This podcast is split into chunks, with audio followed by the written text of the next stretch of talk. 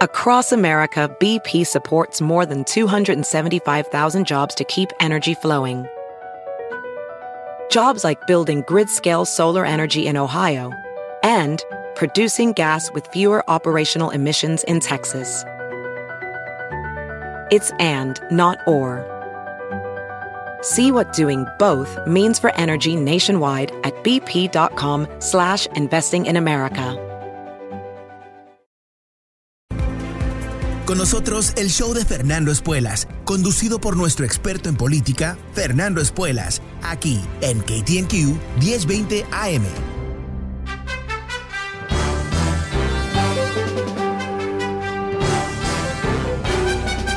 Hola, ¿cómo estás? Soy Fernando Espuelas desde Washington. Muy buenas tardes, gracias por acompañarme. A veces tenemos que ver uh, lo que pasa en este país a través de los datos, uh, información real que podemos medir, que podemos confiar, uh, porque nos va a dar una, un sentido mucho más real de lo que está pasando en este país. A veces, eh, ciertamente en los últimos años, las últimas dos décadas, eh, nos sorprende a aquellos que hemos vivido en este país mucho tiempo el nivel de agresividad y prejuicio en contra de latinos. Y realmente no, no, lo entendemos, ¿no? Porque al fin y al cabo somos una población tremendamente productiva en este país, hemos aportado no solamente nuestro trabajo, pero nuestra cultura, nuestro idioma, nuestra comida, arte, eh, genios, uh, deportistas, todo.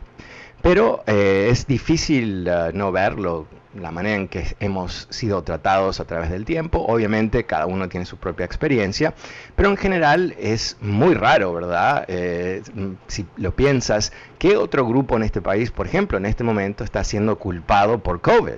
¿No? Uno diría, son los republicanos que no quieren vacunarse, pero aparentemente no, porque los republicanos que no quieren vacunarse están culpando a los latinos en el sur del país. Ahora, esto no es simplemente prejuicio así suelto corriendo por las calles, sino que creo que es, eh, bueno, por parte una reacción a lo que está pasando, que se puede percibir a la población latina, con la excepción de tres o cuatro estados en el noreste de Estados Unidos, está creciendo efectivamente en todo el país. Y con ese crecimiento eh, hay cambios. Esto ha ocurrido con todo grupo que ha venido a este país, con cada ola de inmigrantes hay cambios en los lugares y eso es lo que hace Estados Unidos moderno. Yo creo que la profunda ignorancia de muchos estadounidenses, eh, que no está limitada a republicanos, sino que es la ignorancia de los estadounidenses, eh, yo creo que algunos de ellos piensan que de alguna manera eh, lo que ha existido en este país los últimos 50 años más o menos es de alguna manera lo que ocurrió en el siglo XVIII, ¿no? en, en la fundación del país. Y por supuesto no lo es.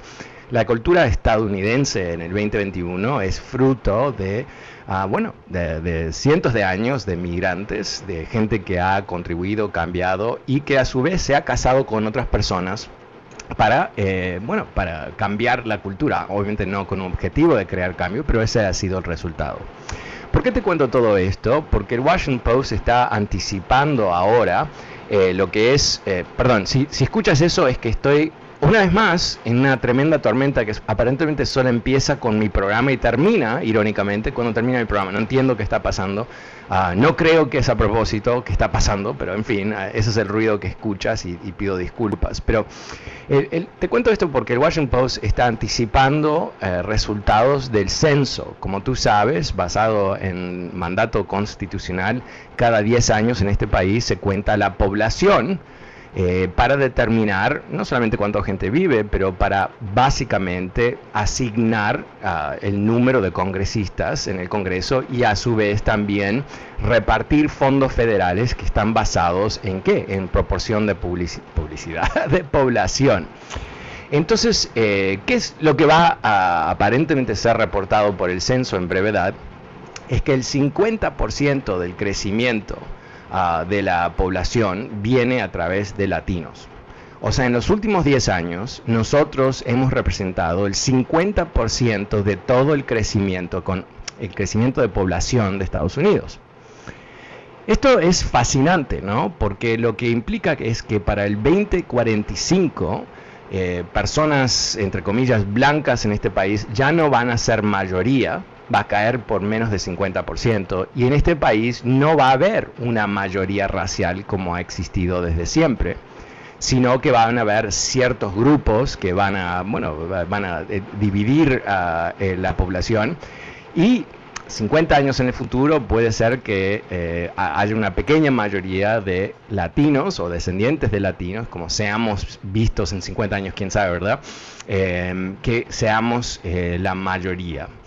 Pero antes de eso, antes de esos cambios, antes de que la población blanca pierda su mayoría, lo que está ocurriendo es un ah, creciente sentido de, pérdida, ¿no? Un sentido de que el mundo está cambiando y no cambia en forma positiva. Ahora, ahí es donde está la introducción, la inyección del prejuicio por parte de republicanos para fomentar adhesión política. ¿ok?, entonces, esto no es simplemente que está cambiando el país y que la población va a ser diferente, uh, inclusive lo que puede quizás ser notado en el día a día en tu pueblo, en tu ciudad, donde ves cada vez más latinos, ah, sino que es eso más la inyección de, prejuicio y de odio de los republicanos, que, busca nada más y nada menos eh, generar pánico racial por parte de blancos que después se, vuelque a votaciones. Cuando escuchamos a nuestro queridísimo ex comandante en jefe, el hombre anaranjado, bajar las escaleras a insultar a hombres mexicanos diciendo que son violadores criminales, eso no fue un, eh, error eh, de un tipo con ah, mal sentido de lo que se dice públicamente, sino que fue exactamente eso. Fue una señal clarísima a aquellas personas que por ocho años de Obama estaban ahí mordiéndose las uñas, diciendo, ¿qué ha pasado en mi país? Mira, hay un negro en la Casa Blanca y hay latinos por todos lados y van a querer que comamos tacos y que hablemos en su tremenda horrendo español, ¿verdad? Eso, eso es lo que estaba pensando a Juan Cracker en Estados Unidos. Ah, ¿Y qué le dijo Donald Trump en ese momento? Yo soy tu candidato, yo pienso exactamente lo mismo, ¿no? Eh, esos son S-Whole Countries, ¿recuerdas? No lo puedo decir al aire, pero tú sabes a qué me refiero. Ah, eso es eh, lo que despertó en este país un tremendo terror de que aquí venía los bad hombres. ¿Recuerdas cuando dijo eso eh, Donald Trump en, varias ocasiones? Cuidado, cuidado, que en cualquier momento va, a venir un bad, hombre que, va a golpear la puerta de tu esposa cuando no estás en tu casa, lo dijo más de una vez. O sea, ¿qué, está, qué estaba haciendo? Estaba inyectando el miedo de violación. o sea, esto no es sutil, pero es muy efectivo. Entonces, eh, eh, en un partido, como he comentado en otras ocasiones, que no puede juntar una nueva idea entre todos los congresistas, no se le ocurre una nueva todos los senadores, todos los gobernadores, que no tiene una visión hacia futuro, que no tiene una visión de país donde todos podemos convivir, sino es una visión de miedo, de oposición, de desgaste, de odio, ah, de convertir eh, el otro partido político no solamente en oponente político, sino en enemigo. No nos debe sorprender que como elemento de ese paquete ah, de malas ideas y, bueno, un partido acabado intelectualmente, que estén vendiendo el odio como algo primordial. Y esto no para, no, eso es lo que a mí eh, a cierto nivel me, da un poquito de temor. Eh, si hoy por hoy los republicanos han tenido éxito en vender ese terror a nosotros, a los latinos, Imagínate el año que viene y el próximo año y el siguiente, cuando va a haber más y más evidencias, o sea, gente latina en este país ah, participando en pleno de la economía y todo el resto. ¿Y eso qué es? ¿No? Eso es la amenaza. Cuando vimos desde la administración de Trump el intento de no dar green cards, ¿no?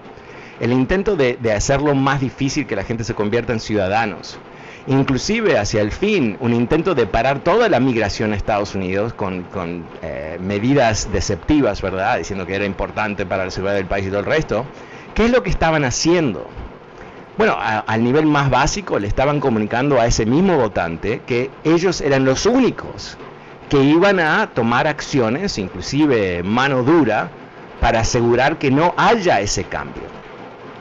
Y por último, eh, recordemos que desde, bueno, desde ahí, desde la, plataforma más anti-latina en Estados Unidos, Fox News, ahí es donde eh, surge esta idea de replacement theory, la teoría de reemplazo, que es una teoría completamente paranoica, no es real, obviamente, es un argumento racial, racial para decir qué, ¿no? Porque no es suficiente, hay demasiados inmigrantes. Lo, que dice esa supuesta teoría, repetida una vez más en Fox News muchas veces, es que los demócratas tienen como plan, como visión, reemplazar a la población blanca con inmigrantes. Eso es lo que eh, están vendiendo en Fox News día y noche.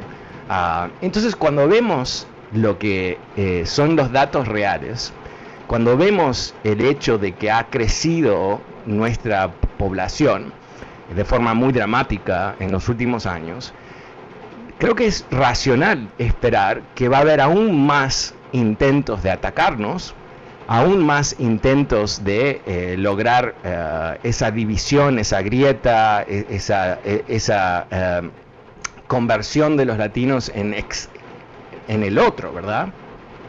Porque es lo único que tienen para vender. O sea, los republicanos ¿qué tienen? Tienen todos los ultraderechistas, ¿verdad? tienen todas las personas que han sido condicionadas para pensar que la mujer no tiene derecho sobre su propio cuerpo, es simplemente un aparato del Estado para parir, ¿verdad? Ah, tienen los que no quieren pagar impuestos, tienen los que odian al gobierno, tienen los que odian los demócratas. Ok, pero eso no es suficiente, eh, no es una agrupación suficientemente dinámica o, grande como para poder ganar elecciones. Entonces, ¿qué tienen que hacer? Tienen que convertir a aquellas personas que quizás ni son muy uh, adeptos a la política, no están eh, prestando mucha atención, y venderles a ellos un pánico profundo, un pánico de que aquí lo que se viene va a ser feo, ¿no? Eh, yo a veces recibo mensajes que los ignoro obviamente a través de Twitter Ah, diciendo cuando mando algo en español o algo así, diciendo que no debo usar español, que debo eh, usar inglés, que estoy en Estados Unidos y todo eso. Y a mí eso me fascina, ¿no? Porque en nuestro idioma es eh, un idioma gigantesco, compartido, eh, depende cómo lo mides, es el número 2, el número 3 idioma del mundo, que sigue creciendo en número de personas. El español nunca va a desaparecer de este país, o sea, estuvo aquí antes del inglés, antes del inglés, porque los españoles eh, aterrizaron en la Florida antes que los ingleses en Virginia, uh, y va a estar aquí uh, para siempre, porque es, un idioma que, bueno, tú y yo lo estamos hablando en este momento, pero definitivamente es un idioma del futuro, ¿no? No, no es un idioma que eh, eh, tiene uh, falta de dinamismo, por decirlo de esa manera. Y, yo creo que, eso en particular uh, es una señal muy, muy dura uh, para ciertas personas que sienten que si no aprenden español, si no pueden hablar español, van a quedar eh, de alguna manera, de alguna manera aisladas de lo que va a pasar en el futuro. Eso es, es paranoico, ¿no? Porque yo no conozco, no conozco honestamente, y, lo he leído más que yo lo que conozca o no conozco al título personal. Los latinos nos compartimos, compart, nos compart, compartimos, no, comportamos eh, de la misma manera que otros grupos de inmigrantes a través de la historia. Dicho de otra manera, en la tercera generación, o sea, el inmigrante viene, tiene un hijo, el hijo tiene un hijo. Ok, esa es la tercera generación. Eh, el, hay un 90 y creo que es 99% de conocimiento del inglés, ¿no? Que es igual que los italianos, los polacos, eh, los rusos, eh, los nigerianos. O sea, es lo mismo que ha ocurrido aquí siempre. La diferencia es que, porque obviamente tenemos una conexión geográfica con el sur, con el mundo de habla hispana, es que siempre hay gente que está viniendo a este país y refrescando no solamente el idioma, pero nuestra cultura.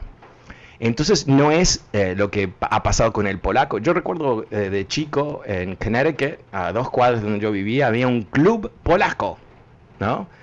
Y nunca entré, pero en un club privado, pero eh, yo veía los, las personas que entraban ahí cuando yo caminaba por ahí, personas un poco grandes, ¿no? Me imagino, ah, no lo he confirmado, que ese club está cerrado, porque los hijos de esos inmigrantes y los nietos ya se identifican como estadounidenses con descendencia polaca, pero no, no tienen esa misma cultura. Nosotros somos muy diferentes de esa manera, y por eso yo creo que somos un blanco uh, muy poderoso para que los republicanos ataquen. Uh, porque aunque nos, nos, integramos en la sociedad, aunque tenemos eh, un porcentaje altísimo de casarnos con no latinos y todo el resto, mantenemos nuestra cultura, menos mal, uh, y eso nos ha permitido quizás tener un impacto cultural en este país mucho más profundo. Al mismo tiempo, esa es la debilidad, ¿verdad? Porque ahí está el rechazo que viene con el poder. Eh, no somos un grupo que vamos a desaparecer, no somos un grupo que nos vamos a callar, uh, pero sí en este momento de transición entre haber sido un grupo que eh, era, cuando yo era chico representábamos menos del 10% de la población, se espera que para este año eh, vamos a representar más o menos 20% de la población, o sea que somos un, un grupo con masa crítica y ahora, por supuesto, tenemos que empezar a cobrar el mismo nivel de poder político uh, que nuestros números teóricamente representan. Pero como hemos hablado en muchas ocasiones, no tenemos el mismo nivel de, de poder político porque eh, nuestro, bueno, nuestra, nuestro compromiso con el sistema uh, electoral es bastante débil. Ahora, eh, más allá de lo que nosotros uh, hagamos o no, eh, imagínate la situación en donde se le está vendiendo a, un grupo importante de resentidos. Recordemos que Donald Trump después de cuatro años de mentir, de matar más de 700, 600 mil estadounidenses, de, de eh, de, de, hacer todos los desastres que tú sabes muy bien, recibió 74 millones de votos. ¿no? Eso a mí eh, me queda como un mensaje clarísimo que si lo olvidamos vamos a vivir momentos difíciles. Eh, nadie pierde poder así fácil, ¿no? Eh, eh, es, especialmente aquellos que han sido entrenados a pensar que tienen un derecho natural al poder. Porque ¿qué es lo que dijo fundamentalmente Donald Trump? ¿Qué es lo que vendió? ¿Cuál era el producto que él vendió? No, no era simplemente el odio, era también el concepto de que los gringos reales, los estadounidenses reales, son blancos y que el resto no. El resto son migrantes, son inmigrantes, son invasores en el peor de los casos, ¿no? Algo que la, campaña de Trump vendió dramáticamente. Yo te conté esto, millones y millones de dólares invirtió su campaña en hacer publicidad, uh, básicamente insultándonos y, diciendo que somos invasores, o sea, quitándonos el reconocimiento de que la vasta mayoría de nosotros somos ciudadanos, inclusive la vasta mayoría de nosotros hemos nacido en Estados Unidos. No yo, pero mis hijos sí, quizás los tuyos también. Entonces, eh, esto va a ser una, una batalla campal uh, en donde a mediados que los números son cada vez más desafiantes para los republicanos, cada vez va a haber literalmente menos personas blancas en este país. Y la razón es muy sencilla, es porque la población blanca es la más grande, o sea, tiene la mayor, mayor edad. Obviamente hay una conexión entre uh, edad más grande y muertes y al mismo tiempo hay menos jóvenes blancos. Uh, de hecho, desde el 2011 la mayoría de los niños nacidos en Estados Unidos son latinos, uh, afro uh, y de eh, asiáticos, o sea, minorías. Lo que quiere decir que el futuro de este país va a ser cada vez más latino, asiático, africano y cada vez menos blanco. Que no debería ser un problema normalmente, porque este es un país de inmigrantes, de, de, de evolución de la población y todo eso, excepto que por primera vez desde el siglo XIX, desde que había un partido a favor de la esclavitud, tenemos un partido aquí a favor de la expulsión, a favor de la división, a favor del rechazo. Bueno, vamos a una pequeña pausa. Voy a abrir las líneas. El número es 844-410-1020. 844-410-1020. Soy Fernando Espuelas y vuelvo enseguida con tus llamadas.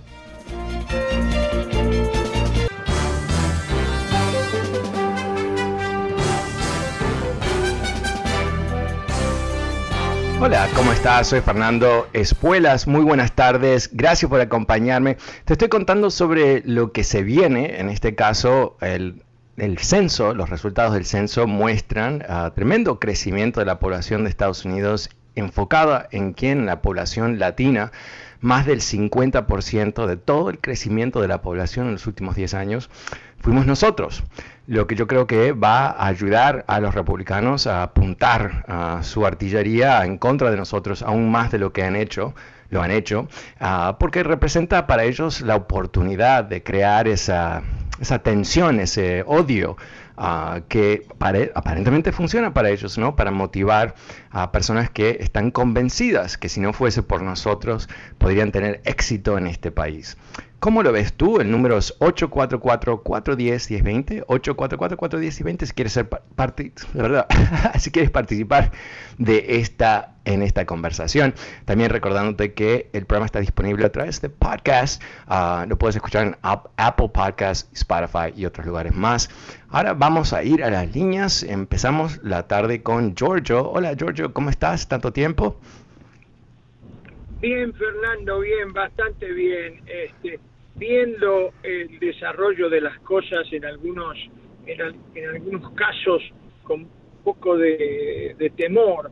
Y qué suerte que pudimos desplazar a la sanguijuela, porque eh, imagínate, todos los lugares donde se metieron los comunistas, en Nicaragua, en, en, Cuba, eh, en los otros países que están por ahí, hicieron desastre. Estos tipos exportaban mercenarios hasta en Angola y que practicaban en Cuba y en Libia con, con este con Gaddafi y este y entonces eh, ellos exportaban gente que ni siquiera hablaba español en los países hispanos, pero que era un individuo que estaba a sueldo, o sea que eran mercenarios. Y este tipo hablando, hablando con, con Putin, hablando con eso.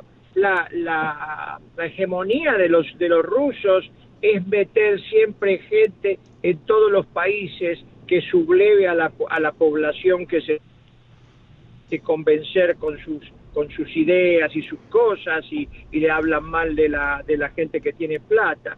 Y eso es algo que bajo ningún aspecto deberían los americanos, los verdaderos republicanos y los verdaderos americanos permitir que un individuo que es que no es un político, es un entrepenur, es, era un, hombre que, que aprovechó la, el vuelo para distraer a la gente y que no lo meta en cana el, el ¿no es cierto? Entonces, eh, es algo que, eh, o sea que ellos están eh, practicando una, como quien dice, una costumbre equivocada. Y, mm. era raro porque generalmente cuando uno conocía americanos en los países nuestros, eran tipos muy educados, eran tipos que, que no, no se estaban metiendo. Y en lo que también eh, veo que, que se equivocan, ojalá que no sea, pero están haciendo en los trabajos, están haciendo trenzas de diferentes razas, de diferente, mm. diferente étnica. Eso también habría que moderarlo un poco para que no solamente una raza maneje eso. ¿Sabes qué? Eh, Giorgio, me, me, hiciste recordar el otro día un amigo mío que es un financiero uh, eh, en Chicago, pero eh, estábamos hablando de, qué está pasando en Estados Unidos a nivel de empresas y todo eso, y, dijo algo, lo que, tú, eh, lo que tú recién has dicho, pero al revés, dijo, en otros tiempos, cuando hablábamos de corrupción, era algo que estaba ocurriendo afuera de Estados Unidos, ¿no? Era algo que ocurría en otros países y Estados Unidos decía, paren con la corrupción, paren con la corrupción. Y el punto de vista de él es que ahora la corrupción es en Estados Unidos. Obviamente que hay corrupción en otros lugares, pero que eh, ha habido una degradación dramática ah, en los últimos años en términos de la cultura de este país. Y yo creo que no hay un ejemplo más grande que eso de, elegir a un presidente, ¿no? Eh, así, con ayuda de los rusos, obviamente, pero un presidente que tenía antecedentes bastante nefastos, ¿no? O sea, la idea de que se eligió un presidente que vendía la idea de que era el gran empresario, el gran emprendedor, el genio de los negocios, que había llevado ban casinos a la bancarrota. O sea, eh, llevar un casino a la bancarrota es todo un logro, ¿no? Porque el modelo de casinos, no sé si sabías, es que ellos siempre ganan siempre ganan. Cuando vas a, Las Vegas, no hay casinos que van a la bancarrota en Las Vegas. Cuando vas a cualquier otro lugar donde hay casinos, no hay casinos en la bancarrota. No existe eso porque generan tanto dinero. Pero inclusive con ese antecedente y muchas cosas más, ¿no? Acusaciones de violaciones, la, famosa grabación ah, de Access Hollywood, donde él admite que asalta mujeres, porque él es famoso y lo puede hacer y que la gente igual lo votó. Y yo creo que, no para simplificar las cosas demasiado, reducirlas a lo absurdo, pero hay algo que ha ocurrido en este país en donde se quebró eh, la moralidad a cierto nivel y se quebró de, qué lado, ¿no? Porque esto no está ocurriendo eh, por los demócratas. Los demócratas no están tratando de derrocar el gobierno de Estados Unidos. Eh, los demócratas, como se demostró hoy, ¿no? Presionaron al gobernador de Nueva York, Cuomo, a renunciar después de acusaciones de acoso sexual, sin ir a un juicio, y aunque él dice que no ocurrió, pero le dieron una patada en el trasero y tuvo que irse, uno de los demócratas más poderosos de este país. No es un culto, el Partido Demócrata no es un culto. Puedes estar en contra de otro líder y no te abusan y no te tratan como eres que el enemigo un traidor. Entonces eh, es interesante cuando hay un partido que vende la idea de que hay una emergencia y la emergencia es que eh, hay muchos latinos y muchos negros con poder y quieren quitarte a ti del poder y quieren quitarte lo que tú tienes.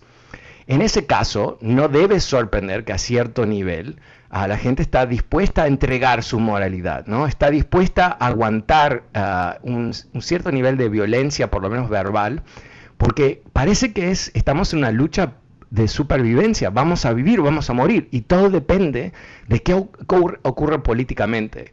¿no? Em, eh, yo creo que eh, esto es, es, la, lógica de desesperación, la lógica de, de, la bancarrota moral que está viviendo bueno, hoy por hoy el Partido Republicano. Algo que cuando yo hablo de esto de esta manera de los republicanos, no es que yo mi expectativa o mi esperanza o mi deseo es que, que terminen destruidos, al revés mi esperanza es que a través de hablar de las o hacer las críticas ah, ajustadas necesarias del Partido Republicano, que haya suficientes votantes republicanos que me estén escuchando que digan, ¿saben qué? ¡Wow! ¿Qué perdimos? ¿No? Este no es el partido de Reagan, este no es el, partido republicano clásico, esto es algo diferente, es radical y no está atado a ningún código moral que se puede reconocer. Uh, Giorgio, muchas gracias. El número es 844-410-1020. Pasemos con Norma. Hola Norma, buenas tardes. ¿Cómo te va? Ah, ok. entonces, eh, eh, tenemos que, ah, yo creo, eh, pensar de lo que está pasando aquí en, de otra forma. Tenemos que verlo, por un lado, con tranquilidad. Es una amenaza es una amenaza. Y, en cualquier país donde se utiliza las herramientas políticas del genocidio, eh, que es lo que está pasando en nuestro país, puede haber, puede haber un genocidio. No creo que va a haber un genocidio, pero me imagino que antes de todos los genocidios que conocemos, la gente dijo, no, no puede ser que mis vecinos me van a traicionar y me van a matar. Ah, pero eso es exactamente lo que ocurre. Y la manera que ocurre es, esta dinámica que te, vengo contando. La dinámica de desprestigiar, de atacar, de, lo que, por ejemplo, está haciendo el, gobernador Abbott en Texas, ah, que es un siniestro de, de primer nivel. Está diciendo que literalmente eh, el crecimiento en infecciones de COVID en Texas es el resultado directo de la gente en la frontera. Es una mentira, los científicos han dicho ese no es el caso, el caso es que hay una nueva variante que se llama Delta, y segundo, que en lugares como Texas, donde el gobernador Abbott ha prohibido el uso de mascarillas en, o, de requerir mascarillas en las escuelas y los negocios y todo el resto de las cosas, no, no empujar las, las ah, vacunas y todo el resto, él está viviendo el resultado de su mala gestión. Pero ¿qué es lo que él hace? Cuando alguien dice, esta infección, esta pandemia que te puede matar y quizás mató a tu papi o tu vecino o tu colega, viene de estos mugrientos cruzando la frontera, ¿qué estás diciendo? Tú estás diciendo que es una amenaza mortal, que esta gente viene de alguna manera con el propósito de infectar a la gente. De ahí a que haya violencia, no es un gran cambio, no hay un gran salto. Él digo, el Trump y, los republicanos mm, genéricamente, están condicionando a la gente para pensar en nosotros como el enemigo. Y el impacto de eso eh, no es algo que podemos eh, medir, no es algo que podemos predecir, pero el impacto es real. Y vuelvo a lo que comenté hace unos minutos atrás. La prueba más clara está en que 74 millones de estadounidenses votaron por Trump, aunque sabían qué tipo de persona él era. Y si no nos despertamos, comunidad latina, bueno, vamos a sufrir de alguna manera, no sé cómo, ojalá, ¿no? Pero puede ser. Bueno, vamos a hacer lo siguiente. Eh, lamentablemente termina el programa hoy, un poco corto hoy, porque ahora vienen los Dodgers aquí. Espero que disfrutes el partido, el juego, yo qué sé. Ah, hay una pelota, no me involucro. Pero soy Fernando Espuelas, vuelvo mañana, como siempre, aquí. Muy buenas tardes, gracias y chao. BP added more than $70 billion to the U.S. economy in 2022 Investments like acquiring America's largest biogas producer, Archaea Energy, and starting up new infrastructure in the Gulf of Mexico. It's and, not or. See what doing both means for energy nationwide at bp.com slash investing in America.